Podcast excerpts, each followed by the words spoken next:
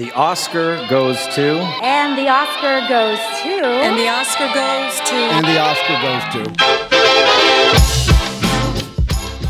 So, herzlich willkommen zurück zur nächsten Folge von Oscars Liste. An meiner Seite sitzt immer noch äh, mein wertgeschätzter Kollege Philipp, beziehungsweise nicht auf meiner Seite, sondern äh, auf irgendwo. Wo sitzt du denn gerade? Äh, Schreibtisch.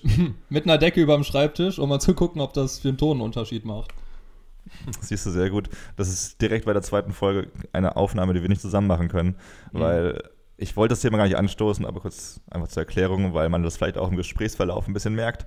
Äh, wir sitzen nicht in einem Raum, weil das liebe Coronavirus uns da einen kleinen Streich gespielt hat und deswegen machen wir es ganz altmodisch und sehr modern über zwei Mikrofone und Skype.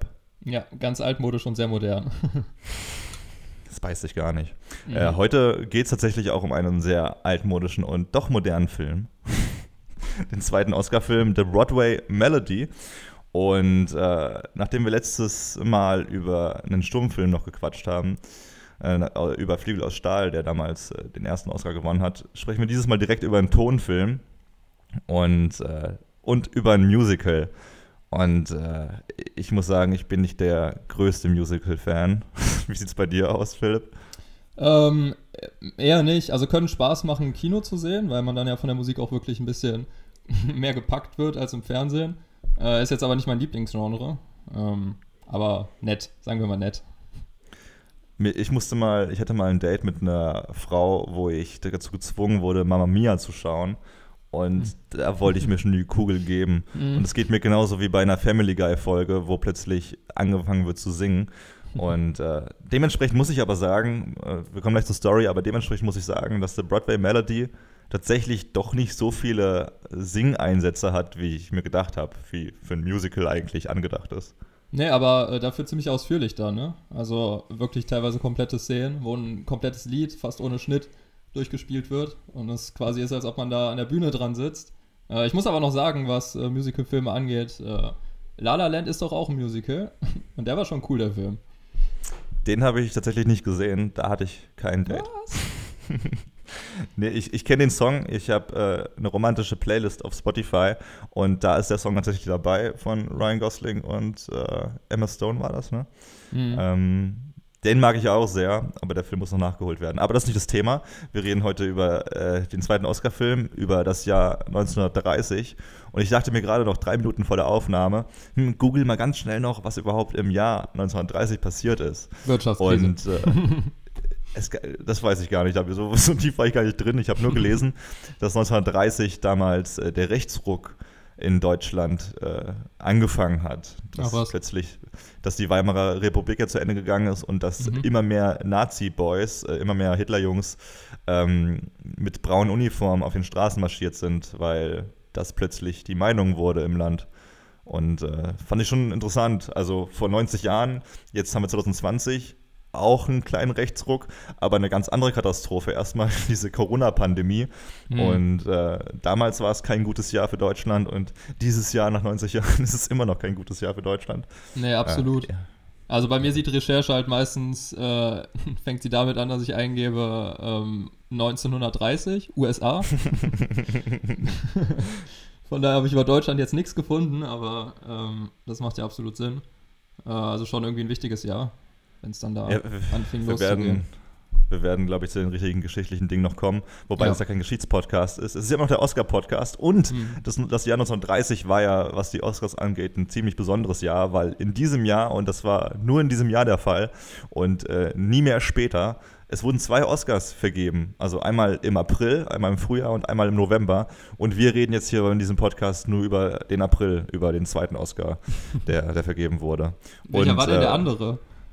Ich habe mich noch nicht darauf vorbereitet, Philipp, okay? Jetzt stell mich hier nicht bloß, das ist ein anderer. Ich weiß es Film. ja auch nicht. ich habe echt keine. Ah, doch, warte mal, das war doch Im War Westen das- nichts Neues. Im Westen nichts Neues ist der nächste Film. Das Ah, habe ich mir okay. gemerkt, weil man den ja irgendwo kennt, den Namen. Mhm. Ja, es gibt auch fünf Remakes, glaube ich. Aber Philipp, weißt du, warum in diesem Jahr zweimal die Oscars vergeben wurden? Nee, ich glaube, haben wir letztes Mal noch drüber gequatscht oder vielleicht auch zwischen den Podcasts, aber ich habe wirklich keine Ahnung. Äh, Ich muss sagen, ich habe mir versucht, das selbst zu erklären, nachdem beide Wikipedia-Einträge, sowohl Englisch als Deutsch, auch sehr kompliziert sind. Und ich hatte es, glaube ich, kurz kapiert und dann habe ich das später doch nicht kapiert. Mit der einfachen Begründung, dass es Sinn macht für damals, aber nicht mehr für heute. Pass auf. Ähm, es wurde zweimal gehalten, weil damals für die ersten Oscars, also für 1930, äh, es werden immer die Filme von einem Jahr vorher äh, zur Auswahl genommen. Das waren damals vom 1. August 1928 bis zum 31. Juli 1929. So. Dann hast du aber ab Juli bis Ende 1929 eben eine Lücke, die du hättest nicht nutzen können. Deswegen hat man für 1. August, 1. August 28 bis 31. Juli 29 eben im Frühjahr ausgezeichnet und dann vom 1. August 1929 bis ähm, Anfang des Jahres 1930 für November 1930 vergeben. Wieder ultra kompliziert und es macht tatsächlich auch nur Sinn in den ersten Jahren, weil dann in den nächsten Jahren dann immer wieder im Frühjahr nur der Oscar vergeben wird. Ähm, nee, weil er immer wieder nur Ende des Jahres vergeben wird. Und jetzt später bei uns ja auch wieder, wird er ja wieder im Frühjahr vergeben. Weshalb, das, weshalb das schon wieder alles keinen Sinn macht. Und ob das wirklich Sinn macht, das äh, werden wir nochmal vielleicht aufdröseln in den kommenden äh, Aufzeichnungen. Aber vielleicht hat es jemand verstanden, gerade vielleicht auch nicht. Ich hab's ein bisschen verstanden, aber klingt nach einem komischen Lifehack. Ja, es, es hat auch irgendwie. Aber ich muss, ich muss sagen, ich finde, wir werden jetzt noch ein bisschen über die Oscarverleihung quatschen, weil da ist ja so viel komisches Zeug gelaufen, Mhm. äh, weshalb ich das fast interessanter finde als den, den, den Film, als das Musical. Ähm, erstmal fand ich spannend, dass kein Film, auch in diesem Jahr nur, es war sonst nie der Fall, dass nur ein Oscar an einen Film gegangen ist. Also Ja. kein Film ist mit zwei Oscars nach Hause gegangen. Das fand ich schon ziemlich äh, absurd. Ich fand es tatsächlich interessant, dass ähm, also die äh, Idee für die Oscars allgemein, die hießen damals auch noch nicht Oscars, sondern äh, Akademie Awards einfach nur. Das kam dann ein bisschen unter zehn Jahre später oder um die zehn Jahre später, dass sie dann Oscars genannt wurden. Und die Idee kam ursprünglich von Louis Mayer und der war halt von MGM, also Metro Goldwyn Mayer oder Mayer, äh, der Mhm. Studioboss. Und ähm, es ist schön, dass er dann beim zweiten Oscar, äh, bei der zweiten Oscarverleihung es auch geschafft hat, äh, mit einem eigenen Film den besten Film zu gewinnen. Wäre So ein Zufall der- aber auch, ne? Ja, ja, genau. Wäre in der ersten, bei der ersten Oscar-Verleihung vielleicht zu offensichtlich gewesen. Aber man will ja nichts unterstellen. Naja, wenn du schon ansprichst, das, das war ja, das wusste ich lust, lustigerweise nicht, da habe ich mich nicht so informiert wie du. Aber hast du das gelesen mit der Hauptdarstellerin, mit Mary äh, Pickford, Nee. die den Oscar äh, in diesem Jahr gewonnen hat für die beste Hauptdarstellerin? Okay, Mhm. weil da wird es relativ offensichtlich, dass es doch ein bisschen, naja, sagen wir mal, äh, Kölsche Klüngel, würde man hier sagen.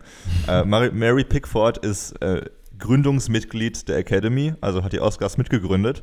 Mhm. Und äh, sie ist die damalige Ehefrau gewesen des ersten Präsidenten der Academy.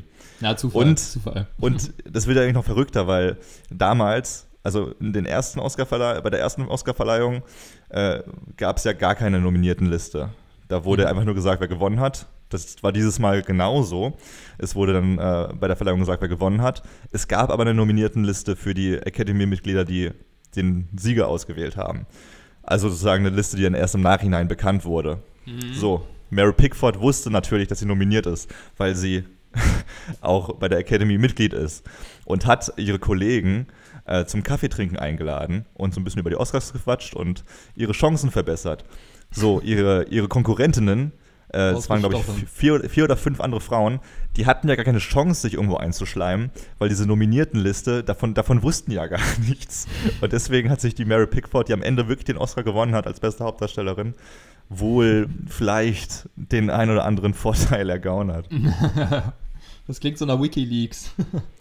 ja, heutzutage wäre das voll das Riesending. Damals Hm. haben die doch alle miteinander geschlafen da. ähm, Wahrscheinlich. Man hat auch die Kategorien von 12 auf 7 runtergekürzt. Das Hm. war wohl ein zu langes Bankett beim ersten Mal. Ähm, es waren wirklich nur noch die Hauptkategorien da, ne? Bester Regisseur, bester Film, Hauptdarsteller, Hauptdarstellerin, Drehbuch, Szenenbild und Kamera. So, sorry, ich habe gerade einen Schluck getrunken, ja.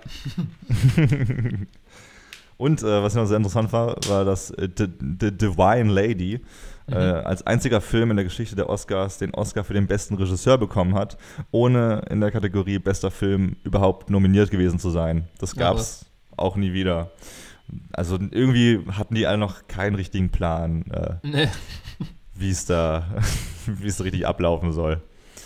Ja, Mhm. Aber ich meine, das ist ja, auch eine, ist ja auch eine Professionalisierung. Also es ist ja schon okay, wenn es am Anfang ein bisschen. Also wir haben jetzt eine Findungsphase mit dem Podcast, die hatten vielleicht eine Findungsphase mit den Oscars. Und das mal auf eine Ebene zu bringen. Ja, Genau. stimmt, ja, absolut. Also es ist, ja, es ist auch Meckern auf hohem. Es ist, es ist gar kein Meckern, es ist ja, es wäre, es würde gar nicht so viele interessante Infos geben, wenn das Mhm. perfekt gelaufen wäre am Anfang. Naja, das dazu. Äh, ist dir noch was Interessantes aufgefallen? Ansonsten starten wir gleich mit der Story. Aber was hast du denn noch auf Petto? Mm, mir eigentlich nichts mehr. Also ich habe mal ausgerechnet, wenn wir wirklich eine Folge pro zwei Wochen machen, ähm, ich glaube dann, also ein paar Jahre brauchen wir noch. Also drei, vier Jahre sollten es wahrscheinlich noch dauern. Äh, bis wir dann auf dem aktuellen Stand wären. Also drei Jahre vielleicht. Bin mir gerade nicht mehr sicher, was die Zahl war. Ähm, aber dann gibt es auch schon wieder neue Oscar-Filme, wobei man die ja dann wirklich in ein paar Monaten schon wegbekommt. Weil ein Oscar-Film pro Jahr und wir machen einen pro zwei Wochen. Ähm, aber auf jeden Fall für ein paar Jahre hätten wir vorgesorgt. Finde ich aber auch ehrlich gesagt nicht schlimm. Äh, wir haben ja jetzt diesen Zwei-Wochen-Rhythmus und äh, das brauche ich auch irgendwie, alleine weil du den Film finden musst. Also ganz ehrlich, ich will jetzt hier nicht jemanden dazu anstiften, illegale Sachen zu machen, aber The Broadway Melody zu finden, ist ein, das, das war ein Act, den, also da können sich andere nicht beschweren, dass sie irgendwie schwere Dinge, dass sie irgendwie kein Klopapier bekommen können während der Corona-Krise. Diesen Film zu finden, ist beinahe unmöglich gewesen. Dann musst du den schauen, dann musst du das auch irgendwie durchstehen, weil es ein Musical ist. Und dann willst du dich halt auch noch irgendwie belesen und äh, hast Bock auf geile Infos. Also das ist schon ganz gut so, dass man, dass man ein bisschen Zeit braucht. Ja Mir gefällt dein Hass gegenüber Musicals. Ich muss mir eigentlich mal aufschreiben und mal googeln, wie viele Oscar-Filme, die gewonnen haben, Musicals sind. Stimmt. Kommt dann, wenn Nee, ich dran denke, nächstes Mal. Vielleicht revidiert sich das ja aber auch nochmal. Vielleicht ist es Mhm. ja nur der Anfangshass. Naja, gut, das war das kleine Intro äh, mit allem Klüngel drumherum. Mhm. Bock auf die Story?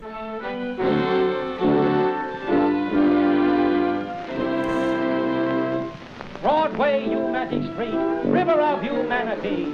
I have trudged my weary feet down your gay white way, dreaming a million dreams of fame, yearning for you to know my name. Broadway, you have heard the stories of a lot of years and glories, but you've always been the same, always playing in the game. Noisy, hurry with your bustle, scrambling, dizzy, full of hustle, jazzy, thrilly, brassy, silly, Broadway singing, Broadway music, Broadway Anfang ist ja schon relativ süß. Es geht um, äh, um Queenie und ich musste so schmunzeln. Es geht um Queenie und Hank.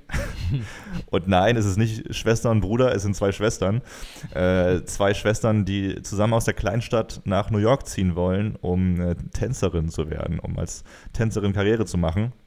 Und ihr müsst euch vorstellen, Queenie ist eher die Schöne, wobei ich jetzt nicht sagen würde, dass Hank hässlich ist. Nee, würde ich auch nicht.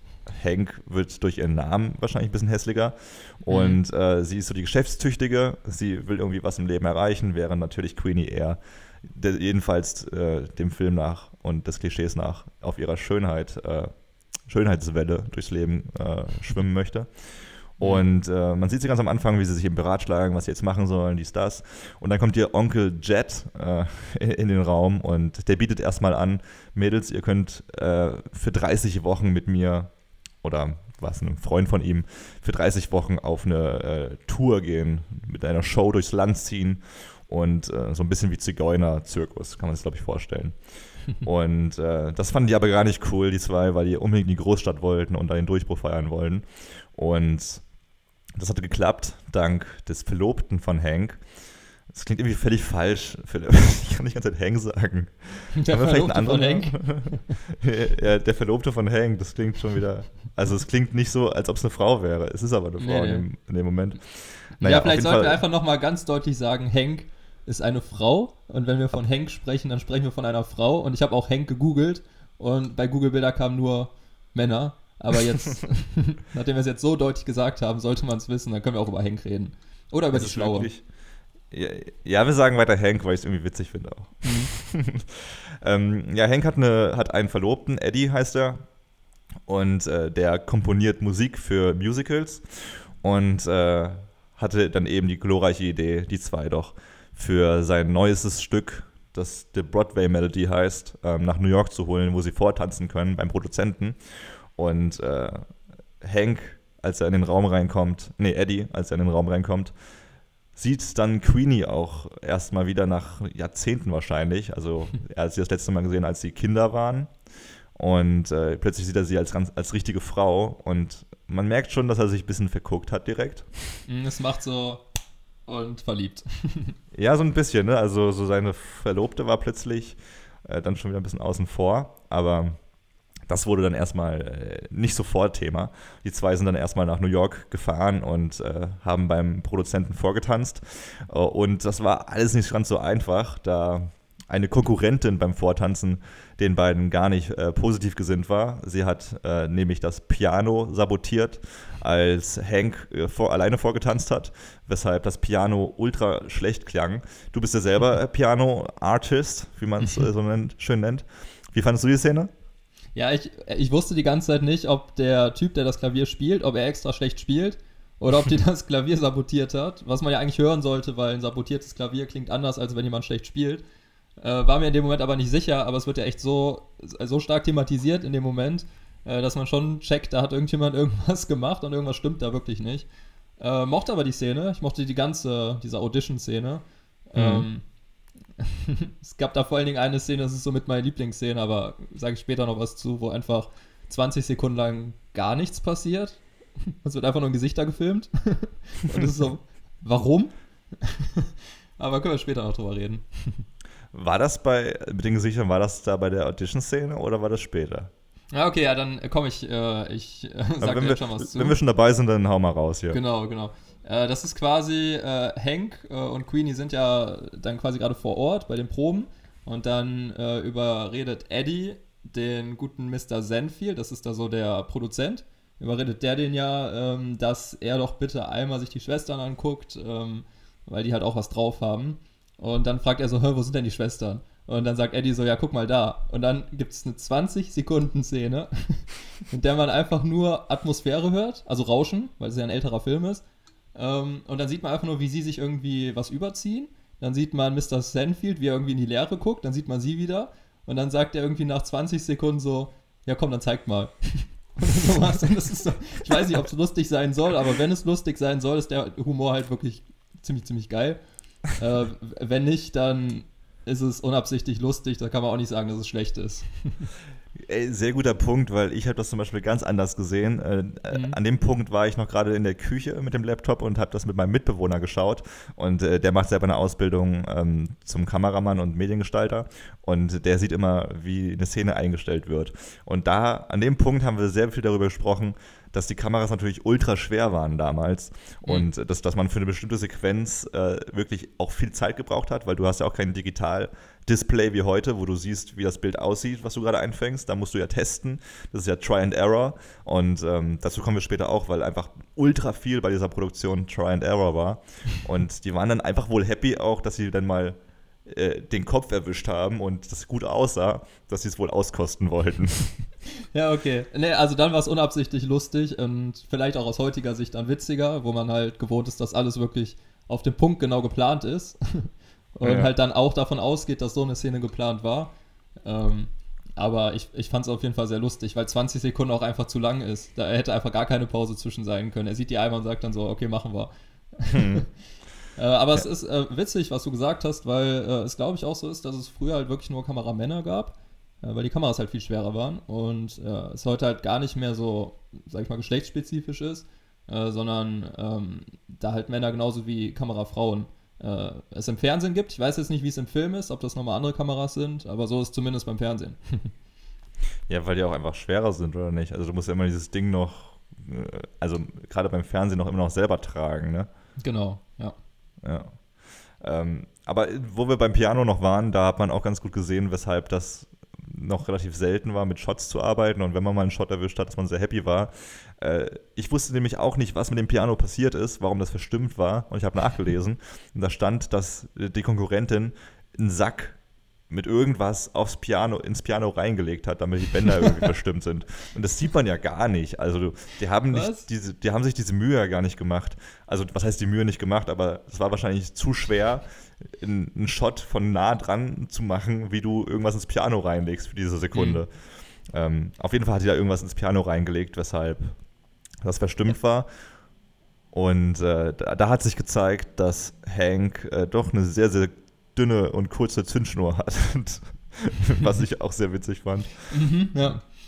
Äh, sie ist nämlich dann ausgetickt und hat erstmal den Pianospieler dumm angemacht, was die Scheiße soll.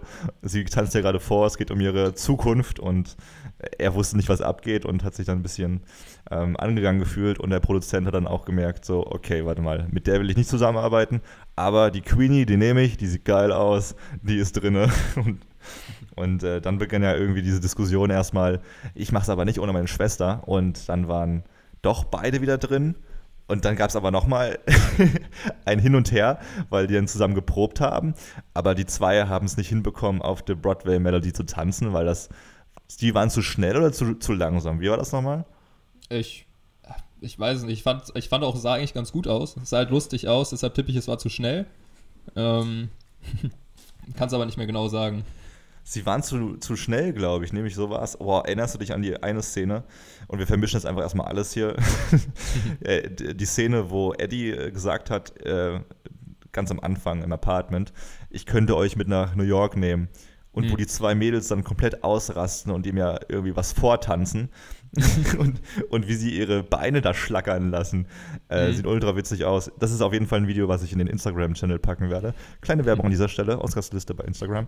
Aber mach Ähm, ruhig.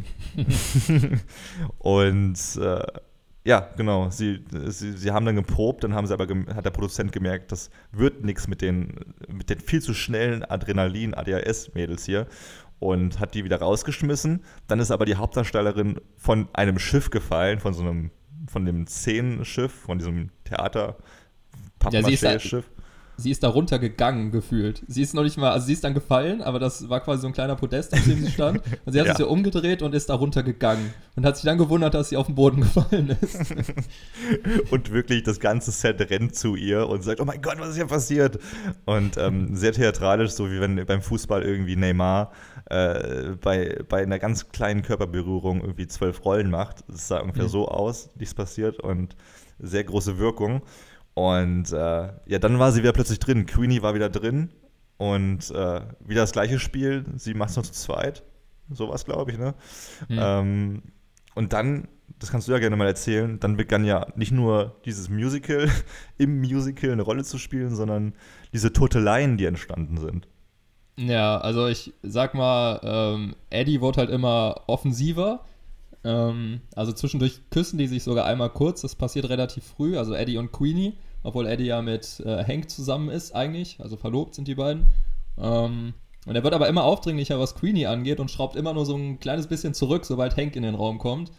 Ähm, und Queenie hat aber ein ganz anderes, äh, ich sag mal, Dilemma oder kann man auch sagen Qual der Wahl. Denn äh, es gibt da noch einen Kollegen und der heißt, und das ist ein bisschen kompliziert, also sie nennen ihn immer Jack Warner, aber ich glaube, er ist irgendwie Jock Wariner oder ähnliches. Er Ähm, war Franzose und ich habe ihn einfach nur noch Jock genannt. ja, es hat aber einen Grund, dass er so heißt, wie er heißt, weil ähm, tatsächlich äh, der Studioboss von Warner Bros., also einem großen Konkurrenten von MGM, heißt oder hieß zu der Zeit eben Jack Warner. Äh, und das war wohl eine Anspielung darauf, dass sie den halt den Namen ein bisschen geändert haben, aber die sprechen immer von Jack Warner. Und es wird sich halt später noch herausstellen, dass dieser sehr, sehr reiche Herr Warner ähm, eigentlich so ein richtiges Arschloch ist. Kann, man, kann man so deutlich einfach mal sagen, weil das, was der macht, halt wirklich Katastrophe ist. Ey, das ist gerade voll der Eye-Opener, den du hier raushaust.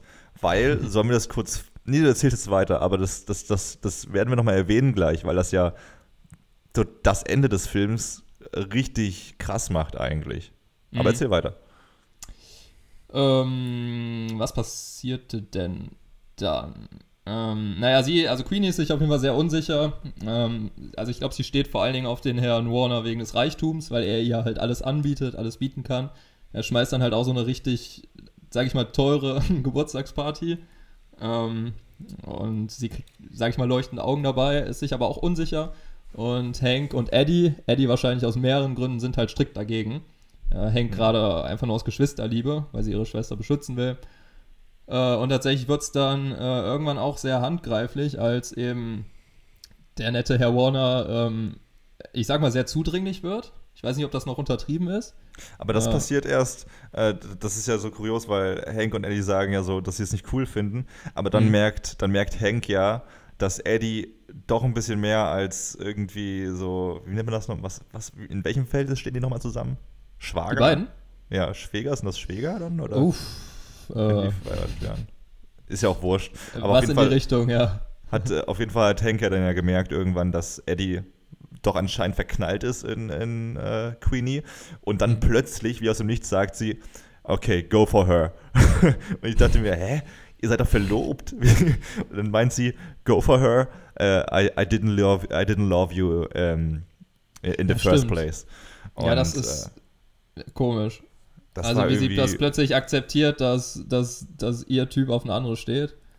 Ja, ganz Ja. schnell auch. Sie meinte dann, ich liebe dich ja eh nicht und ich habe dich auch nur gedatet, weil du mir irgendwie Optionen gescha geschaffen hast. Und dann Mhm. ist Eddie nach zwei Sekunden wirklich, okay, ciao, äh, und ist abgehauen. Und dann sieht man ja sie, und das war eine richtig creepy Szene eigentlich, wie sie so eine Mischung aus Wein und übertriebenem hysterischen Lachen an den Tag bringt, wo man Mhm. nicht so denkt, okay, wow, das hat ja alles nichts bedeutet, ja? zeigst du aber auf eine sehr interessante Weise. Ja, das stimmt. Und dann ist ja diese Szene passiert, die du jetzt erzählst. Ähm, ja, genau. Also der Herr Warner wurde halt, äh, wie ich gerade gesagt habe, ein bisschen zudringlich äh, bei Queenie und äh, ihr gefällt das halt gar nicht. Sie will dann halt gehen und man kann sich so eine Szene vorstellen. Äh, er hindert sie halt wirklich daran, er hält sie halt wirklich fest und zieht sie halt wirklich zurück. Also das äh, ist das, weshalb ich ihn vorhin Arschloch genannt habe. ähm, und äh, aber es kommt dann halt Ed, eben Eddie rein, er sieht das. Dem gefällt das natürlich gar nicht, weil Queenie ist ja so seine Prinzessin, die er erobern will. Und ähm, er will dann halt äh, sich mit dem Herrn Warner prügeln. Ähm, das funktioniert allerdings nicht wirklich, weil Herr Warner halt einmal auf ihn draufhaut. Aber wirklich in, in komischster McDonalds-Clown-Manier. So Aha. ganz angestupsten Kinnhaken und er fliegt durch die Tür und rollt sich dreimal. Das Genau, also eigentlich- slapstick. So Stummfilm, Stummfilm-like. Es ist ja jetzt kein Stummfilm mehr, aber da kommt vielleicht der Stummfilm noch ein bisschen durch, äh, den es halt kurz vorher noch gab. Ja, es gab ja auch äh, das Problem, dass es damals noch nicht so viele Kinos gab, wo man überhaupt einen äh, Tonfilm hätte abspielen können. Deswegen wurde dieser Film ja auch in zwei Versionen gedreht oder beziehungsweise Hm. zu- in zwei Ver- Versionen zur Verfügung gestellt. Einmal als Stummfilm und einmal als äh, eben so, wie wir ihn gesehen haben, mit äh, Musical, Melody und äh, Gesang. Und Genau. äh, aber dazu gleich mehr zu dem technischen Krimskrams. Das machen wir nachher, wenn wir äh, nur noch die Hardcore-Zuschauer verlieren können. Zuhörer vor allem. Genau, man kann vielleicht noch sagen, ähm, wenn man es so sagen will, Eddie verliert den Kampf, aber der gewinnt halt die Liebe von Queenie dadurch. Also ähm, die wendet sich eben von Warner ab und äh, lässt es dann endlich zu, dass sie eben genauso auf Eddie steht, wie Eddie auf Queenie steht. Äh, Hank ist da irgendwie schon gar kein Thema mehr. Und äh, hast du noch was vor dem Zeitsprung, der am Ende passiert? Ja, die sind plötzlich, äh, sie sagt, also Hank denkt sich dann plötzlich doch, dass diese 30-wöchige Tour cool ist, ne, mit ihrem Onkel. Hm. Und dann findet sie ganz schnell doch eine neue Partnerin auch. Und die Partnerin, also eine neue Tanzpartnerin. Und Hm. äh, die Tanzpartnerin, die sie dann neu äh, ins, ins Team geholt hat für sich, das war ja die, die am Anfang das Piano sabotiert hat. Genau. Auch ein bisschen strange. Und Ich glaube, das ist so ein, so ein kleiner, eine kleine Rache an der Schwester einfach. Ja, aber die Schwester war ja auch richtig hart drauf. Die hatten dann ja, also Queenie hat dann ja relativ schnell gesagt, so äh, Geschäfts, ähm, hier, äh, Showbiz AD, ich will jetzt Hausfrau werden und hat Ja. sich dann zur Ruhe gesetzt und hat dann Hank sogar angeboten, hey, leb doch mit uns zusammen. Nicht mehr so, boah, wie, wie weird wäre das denn bitte schön? Du, du klaust den Mann und willst dann noch, dass deine Schwester da zusammen wohnt mit dir. Awkward. Ja, absolut. Ja, und äh, der Film endet dann mit der Ansage von Hank an ihre neue Partnerin, äh, wo sie dann irgendwie in New York die Straße hochlaufen. Äh, in sechs Monaten sind wir wieder auf dem Broadway, versprochen. Und das war natürlich wieder eine sehr hoffnungsvolle Aussicht und ein sehr persönliches Ende für alle. Ja. Ähm, Wobei ich jetzt sagen muss, nachdem du es gesagt hast, mit, mit dem Jack Warner, mit, dem, äh, mit der Anspielung an den damaligen Gründer und Besitzer von, von Warner Bros., das ist ja voll krass. Also wenn man jetzt bedenkt, dass vor ein paar, das letzte Woche oder vorletzte Woche Harvey Weinstein verurteilt wurde und jetzt für 25 Jahre in den Knast muss für sexuelle Belästigung, dann wird diese Anspielung ja wahrscheinlich damals auch passiert sein, weil man innerhalb der Branche wusste, dass Jack Warner sich gerne junge Dinger schnappt und seine Macht ausübt. Also, Das ist jetzt natürlich nur eine Vermutung. Ich weiß Ist, nicht. ja, äh, also, das muss man jetzt, stimmt, ja. Genau. Äh, Also könnte so sein, könnte nicht so sein, aber wäre natürlich, ich meine, das sind alles Insider. Wahrscheinlich der Regisseur hatte da Ahnung, die MGM-Studioleitung hatte da Ahnung. Also wäre es eine Vermutung, könnte, könnte so gewesen sein. Ähm, oder die wollten sich einfach nur. Also es wäre halt schon ein ziemlich dreckiger Spaß, wirklich jemand, der sexuell zudringlich wird, ähm, mit einem Kollegen zu vergleichen. Ähm, wenn es jetzt gar nicht fundiert ist. Ähm, von daher, ja, könnte sein. Also wenn es fundiert ist oder auch wenn es nicht fundiert ist, ist es ja schon eine krasse Ansage. Weil Ja. en- entweder unterstellst du es ihm oder du zeigst da Fakten. In jedem Fall ist es scheiße, also entweder scheiße für ihn oder scheiße für MGM, weil sie irgendwie Lügen erzählen. Mhm. Also ich finde das, ich find das schon krass irgendwie, jetzt auch im, Ja. hin, in Hinsicht auf 90 Jahre später und einen anderen Hollywood-Mogulen, der Mhm. da seine Macht äh, ausgeübt hat. Also jetzt damals, man weiß es ja nicht, aber ist eine krasse Parallele, die mich gerade Mhm. etwas schockiert zurücklässt, Philipp. Ja, ne, stimmt schon, ja.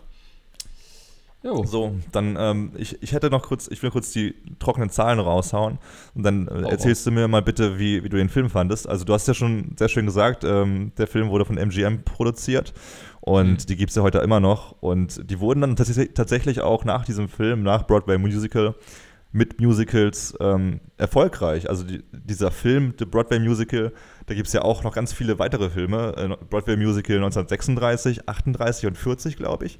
Und in den 40er Jahren wurde dann sogar noch mal äh, ein Remake von diesem Film hier angefertigt. Äh, der hieß äh, Two Girls on Broadway. Und MGM macht das ja immer noch heutzutage. Also A Star is Born, das war, glaube ich, der Lady Gaga-Film, ne?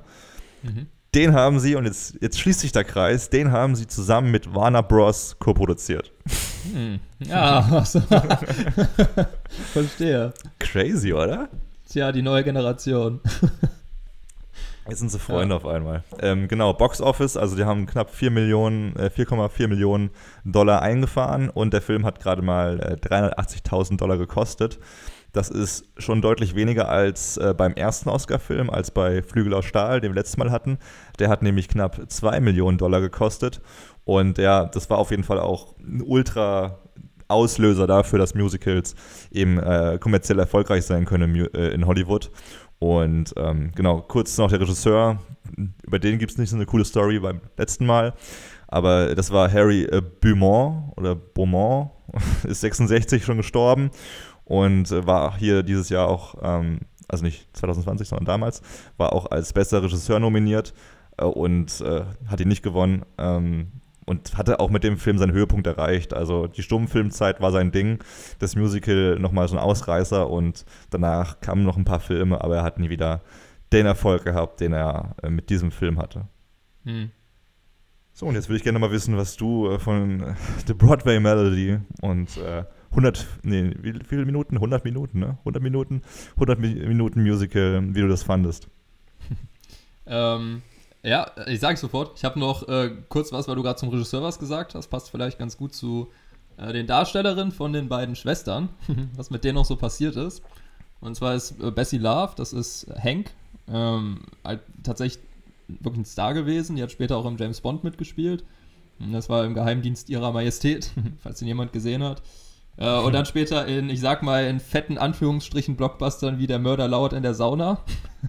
das ist mir einfach noch ein ziemlich blöder Filmtitel aufgefallen. Das klingt total bescheuert. Das ist das, vor allem, das ist so ein Filmtitel, wo die Story einfach schon im Titel verraten wird. Ja, das klingt wie so ein, wie so ein Sat 1 Nachmittags-Krimi. Halbe Stunde. Aber stimmt, ja. Äh, und die andere, und zwar die Anita Page, die Queenie gespielt hat, die, wir haben letztes, letztes Mal über die, darüber geredet, wie alt die Darsteller geworden sind. Und sie ist halt wirklich 98 Jahre geworden und hat bis 2008 noch gelebt. Boah. Ähm, und ihr letzter Film in, in, ihrem letzten Film hat sie tatsächlich mitgespielt 2008 und das war Frankenstein Rising. Ich dachte, ich dachte, den kennt man. ja, ja, hat noch eine gewisse Komik. Ich dachte, den kennt man, hab's aber gegoogelt, wirkt auf mich jetzt aber nicht wie eine große Blockbuster-Produktion. Ähm, aber vielleicht ja, dazu noch, genau. Ist aber sehr witzig. Und ich finde es das schön, dass du es nochmal erwähnst, dass, dass, dass es ja auch ein Thema ist, dass wir eigentlich hier größtenteils über tote Personen sprechen. Ich finde, mhm. und das, das, das werde ich mir jetzt auch mal vornehmen, sobald wir einen Film erreichen, wo noch ein Darsteller oder irgendjemand lebt, der mitgemacht hat, also mhm. sofort, sobald es das erste Mal der Fall ist. Danach ist mir es eigentlich egal, aber beim ersten Film, wo es noch der Fall ist, sollten wir mal irgendwie ein Interview hinbekommen und äh, vielleicht so einen kleinen O-Ton bekommen. Weil ja, das, das, wird noch, das wird noch ein paar Jahre ja. dauern.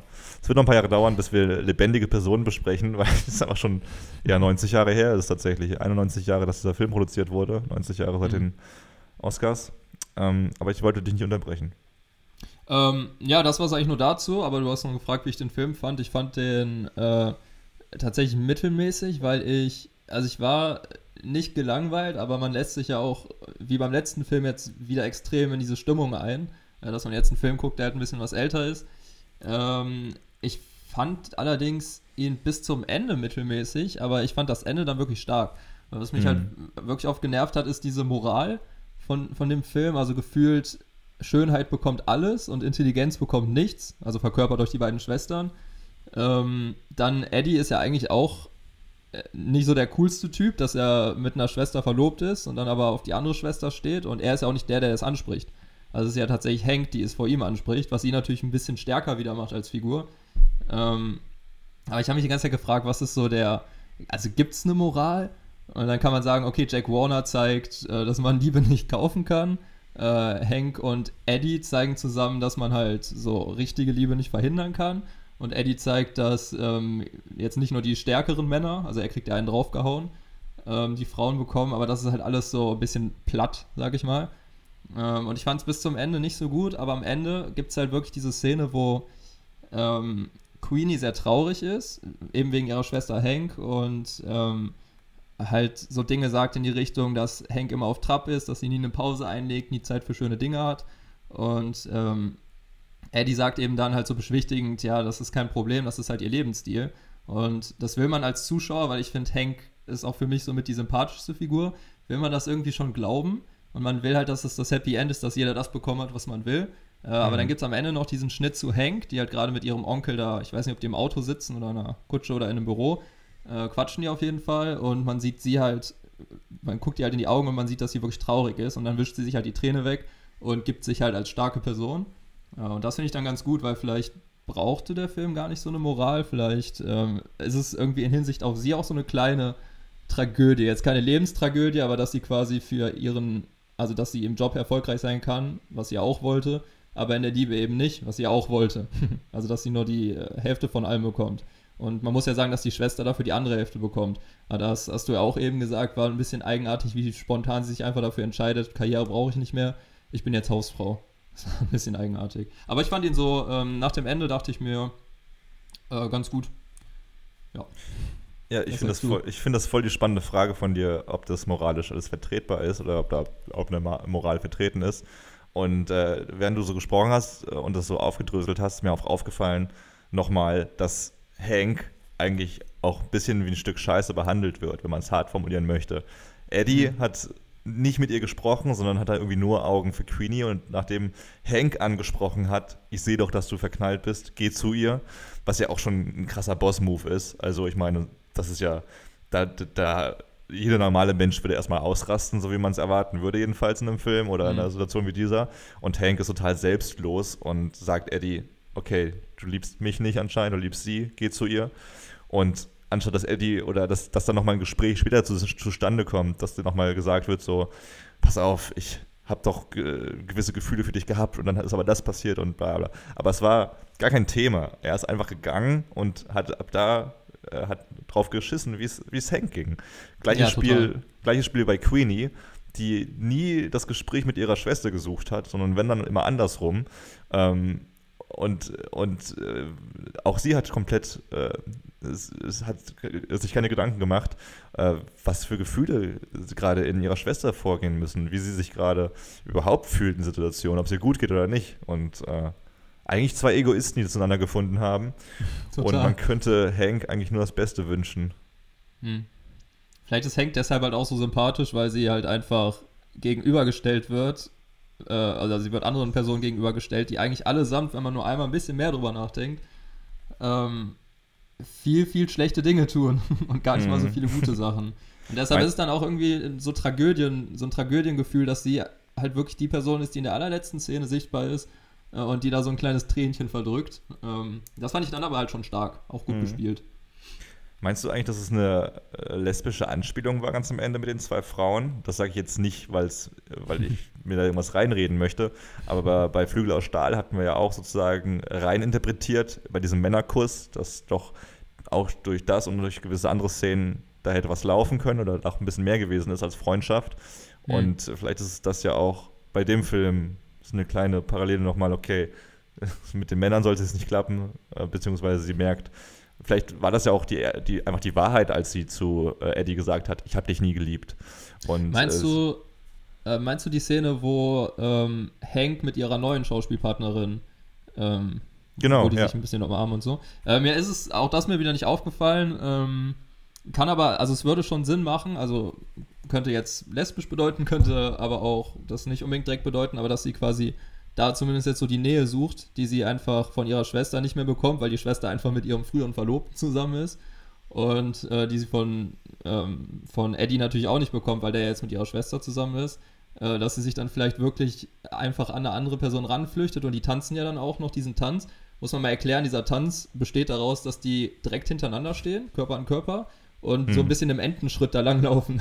das, das ist der Tanz. Ähm, und der gibt einem ja auch so, so ein bisschen Löffelchen im Stehen. Stimmt, ja. Sehr gute Beschreibung. Sehr gutes Bild, Weißt- Philipp. Genau, und das gibt ja auch, zeigt auch irgendwie Nähe im Endeffekt. Und ähm, da ist es vielleicht auch interessant, dass sie jetzt Nähe bei einer Person sucht, die ja eigentlich am Anfang so die kleine Antagonistin war, die das äh, Klavier zerstört hat. Äh, und das ist auch schon wieder einfach nur traurig. Ähm, Ja. Aber schön dargestellt, deshalb auch. Ja, äh, was mir aufgefallen ist, auch jetzt äh, äh, im Zusammenhang mit dem ersten Oscar-Film mit Wings, dass Mhm. doch, dass doch die gar nicht so konservativ sind. Also die sind super alt, die Filme, fast 100 Jahre alt. Und trotzdem gab es da Männerküsse, äh, Frauen, die doch sehr eng umschlungen sind. Ein, Mhm. ein Mann, der seine Ver Verlobte verlässt. Äh, eine Schwester sogar, die er dann anstatt der anderen Schwester nimmt. Und irgendwie werden da doch sehr viele Tabus und Grenzen irgendwie überschritten, wo ich mir Mhm. denke, das musste doch damals ein Skandal gewesen sein, sowas zu zeigen im Kino. Mhm, Ich fand es auch schön, dass ähm, die Schwestern sind ja komplett verschieden, haben wir schon gesagt, ne, schön und schlau. Äh, und äh, Queenie ist im Endeffekt auch, soll ja die hübschere sein. Ähm, während Hank ja vom ganzen Style her ein bisschen anders ist. Mhm. Und ich habe das, äh, ich habe mal mit einer Freundin geredet, nachdem ich den Film gesehen hatte. Und die sagt direkt so zu mir, ja, das ist die Androgynität in den 1920er Jahren. Und ich war so, was? Ähm, hab das mal ein bisschen gegoogelt, ähm, wie das da aussah. Und es war halt tatsächlich so, dass nach dem Ersten Weltkrieg es halt einfach so einen Männermangel in Jobs gab, weshalb Frauen äh, quasi mehr gearbeitet haben. Und ähm, dann wurde es teilweise einfach unbequem, diese Korsetts und diese Kleider zu tragen bei der Arbeit, weshalb die angefangen haben, Hosen zu tragen, was vorher halt absolut nicht normal war. Und dann kamen halt Marken wie Coco Chanel und ähnliche und haben dann auch wirklich Hosen für Frauen designt und haben halt so einen Trend erschaffen. Und ähm, weil nach dem Krieg ja auch immer so eine Aufbruchsstimmung ist ähm, und man was verändern will, gab es halt auch so eine Phase der Emanzipation. Ähm, und äh, deshalb wurden die Haare dann quasi auch dieser, dieser sage ich mal, maskulinen Kleidung angepasst. gab viele Kurzhaarfrisuren, ähm, irgendwie so eine neue Art von Make-up. Und ich finde, das ist halt, alles, was ich gelesen habe, passt perfekt auf Hank. Die ja auch irgendwie, also ich meine, sie spielt, äh, ich glaube, Ukulele spielt sie in einer Szene. Hm. Sie tanzt so ein bisschen männlich. Sie hat einfach einen männlichen Vornamen. das darf man ja auch nicht vergessen. Stimmt, das macht plötzlich, Ähm, glaube ich, alles ein bisschen mehr Sinn, dank deiner Erklärung. Genau, es macht absolut Sinn und die stellen da ja schon irgendwie so zwei verschiedene, komplett verschiedene Typen äh, Frau hin und es passt auch fast, dass, also es geht schon ein bisschen zu sehr ins Klischee, aber es passt fast, dass am Ende Queenie eben sich dafür entscheidet, eine Hausfrau zu sein und Hank sich entscheidet, Karrierefrau zu sein. Also man kann ja jetzt sehr viel reindeuten, aber irgendwie macht auch sehr vieles Sinn dann, wenn man drüber nachdenkt. Ich finde auch, dass es nicht so viel Deuten ist, sondern eher sowas. Ja, okay, es ist schon Deuten, wenn man es nicht genau weiß. Aber äh, es macht sehr viel Sinn und ich finde dafür, dass es ein Musical ist, auf das ich am Anfang gar keinen Bock drauf hatte äh, und Mhm. wo ich auch währenddessen nicht so viel Lust drauf hatte. Und ich finde auch, die Story ist natürlich, also Twists werden sehr einfach gelöst und äh, die ganzen Charaktere sind eigentlich doch sehr klischeebeladen. Ähm, Mhm. Ist das, ist die, die, die Tiefe, die, die, du hier vor allem gerade nochmal irgendwie aufdröselst, doch völlig faszinierend. Jedenfalls für mich. Mhm. Ja, genau, dann hat es halt vielleicht tatsächlich einen Grund, dass es ein Oscar-Film ist. Das Lustige ist nämlich, ich habe äh, gelesen, dass der Film auf IMDb tatsächlich der am schlechtest bewertet, der am schlechtesten bewertetste Oscar-Film ist. Auf What? Rotten Tomatoes der am 10 schlechtesten bewertetste Oscar-Film mit 36 Prozent. Ähm, und die Kritik früher war wohl viel, dass der Plot halt sehr Mainstream und nicht innovativ wirklich ist. Es wurde aber gelobt, dass die Regieentscheidungen sehr gut waren. Äh, für uns jetzt auch interessant, wo wir gerade noch über diese, naja, zweifelhaften Kameraperspektiven und ähnliches geredet haben. Und was ich nachvollziehen kann, dass die Darstellungsleistung gut ist. Äh, aber witzigerweise wird der Film aus heutiger Sicht viel besser bewertet, als er früher bewertet wurde. Und trotzdem hat er auch früher einen Oscar gewonnen. Das heißt ja auch was. Ich habe aber ein bisschen was anderes gelesen. Also ich hatte das so ein bisschen wie du, dass da dass die Stimmen damals gar nicht so schlecht waren, aber dass man heute Mhm. den Film nicht mehr so richtig sehen kann, weil äh, The Broadway Melody ist so eine Art Blaupause für Musicals geworden und dass eigentlich alle Musicals natürlich sich da irgendwie orientieren mussten, wie damals dieser Film, also eines der ersten Musicals überhaupt, äh, produziert wurde, aber dass man heutzutage natürlich in jeder Hinsicht überall besser ist und diese Blaupause überall verbessert. Ähm, aber Ja. ich, ich, ich, wir können da mal die Frage aufstellen, ob der Oscar verdient ist. Ich würde behaupten, ja. Siehst du das? Ob das was? Also Ob der, ob der Oscar verdient gewonnen wurde. Ah. Äh, ja, ich würde sagen, aus, also, weil wir jetzt halt viel drüber geredet haben, würde ich jetzt auf jeden Fall ja sagen. Ich weiß jetzt nicht, was es noch für Filme in der Zeit gab. Ich meine, es ist ja angeblich auch, und jetzt kommt ein, ein langer Titel, der erste abendfüllende oder das erste abendfüllende Tonfilm-Musical. Ähm, ich finde das schon wieder so ein langer Titel, da kann man einfach irgendwelche Wörter aneinander rein. Man ist immer irgendwo der Erste oder die Erste. Ja. Aber es ist ähm, trotzdem vielleicht nochmal ein Grund, dass so Innovation, technische Innovation dann auch hilft, einen Oscar zu gewinnen. Aber wenn du auch sagst, dass es so ähm, das Grundmodell ist für Musicals, Filmmusicals, dann ähm, ist es auf jeden Fall verdient. Ich fand äh, auch die Technik dahinter. Also, wir haben ja schon von die Kameraeinstellung kurz verquatscht. Und was ich total mindblowing äh, fand, war, dass äh, ganz am Anfang bei der Produktion dieses Films, dass man äh, für gewisse Szenen ein Orchester hinter die Kameras gestellt hat, ein Orchester live gespielt hat, während die Szene, äh, während der, während die Szene gespielt wurde. Und äh, das war sau aufwendig, weil das Orchester natürlich immer genau dann anfangen musste, wenn auch die Schauspieler angefangen haben. Und ähm, das hat man auch im Laufe der Produktion dann eingestellt, weil das ultra teuer wurde und ähm, weil das zeitmäßig haben die sich da komplett ver verkalkuliert und keine Ahnung gehabt, wie lange es dauert, diese Kameras immer einzustellen, dann äh, das Orchester hinzustellen und so. Und deswegen haben sie dann tatsächlich äh, Musik vom Band irgendwann genommen. Ähm, aber man meinte, äh, ich habe irgendwo gelesen, dass man anscheinend am Anfang des Films noch hört, dass es Live-Orchester ist und dann nicht mehr. Wobei ich muss sagen, meine Ohren hören das jetzt nicht unbedingt. Ja, ich de denke auch, das wird man nicht unbedingt hören, aber das ist ja auch beeindruckend, weil man, wenn man das Orchester live spielen hat, ja äh, im Endeffekt auch nicht mehr so einfach Schnitte setzen kann. Ähm, weil wenn man zwei Sekunden rausschneidet, dann wird man es eben hören am Ende. Und das ist natürlich kein Problem, wenn die Musik im Nachhinein draufkommt. Ähm, von daher, ähm, dass sie es versucht haben, ist ja schon beeindruckend an sich. Ja. Also muss ich sagen, so generell mit den ganzen Hintergründen und so finde ich das super interessant und ähm, es war ja nochmal ein bisschen verrückter damals Filme zu machen. Deswegen Mhm. äh, ein sehr spannender Blick in die Vergangenheit. Äh, haben jetzt auch ziemlich ausführlich darüber gequatscht. Äh, das Fazit wurde getroffen, die Story erzählt, die es gab ein paar Fun Facts, es gab ein paar äh, andere Facts und äh, ich- das, das war die erste Hälfte des Jahres gerade mal. Also wir haben jetzt über die Oscars im April gesprochen. Es gab, wie gesagt, äh, zwei Oscarverleihungen in diesem Jahr und in der nächsten Folge sprechen wir über die dritte Oscarverleihung, die im November 1930 stattgefunden hat, mit, äh, lass mich nicht lügen, ich hoffe, es ist richtig, mit äh, Im Westen nicht, nichts Neues. Der Film wurde auch, glaube ich, zwölfmal geremaked äh, innerhalb bis heute. Und damals das Original Im Westen nichts Neues. Äh, ich bin tatsächlich sehr gespannt. Ja, ich bin auch sehr gespannt. Ich freue mich auf nächstes Mal. Ja. Sehr cool. Dann äh, bedanke ich mich vielmals für diesen äh, sehr, sehr lustigen Austausch. Hat mir echt Spaß gemacht. Und an der Stelle darfst du jetzt nochmal ganz kurz werben für die Social Media Kanäle. Und ich verabschiede mich schon mal. Die letzten Worte, also von Philipp. ja, ich sag ciao, bis nächstes Mal und ähm, ja, hoffe, dass der nächste Film äh, auch wieder gut wird und kein Totalausfall. Irgendwann wird vielleicht einer kommen.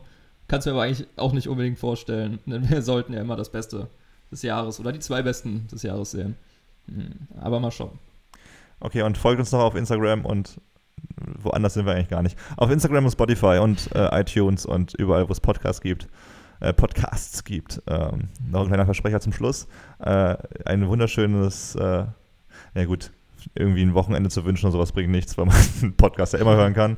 Aber schöne ja, Woche. Schöne, schöne, Woche geht immer. Ein schönes Leben euch und äh, Genau. bis zur nächsten Ausgabe. Ciao, ciao. Ciao.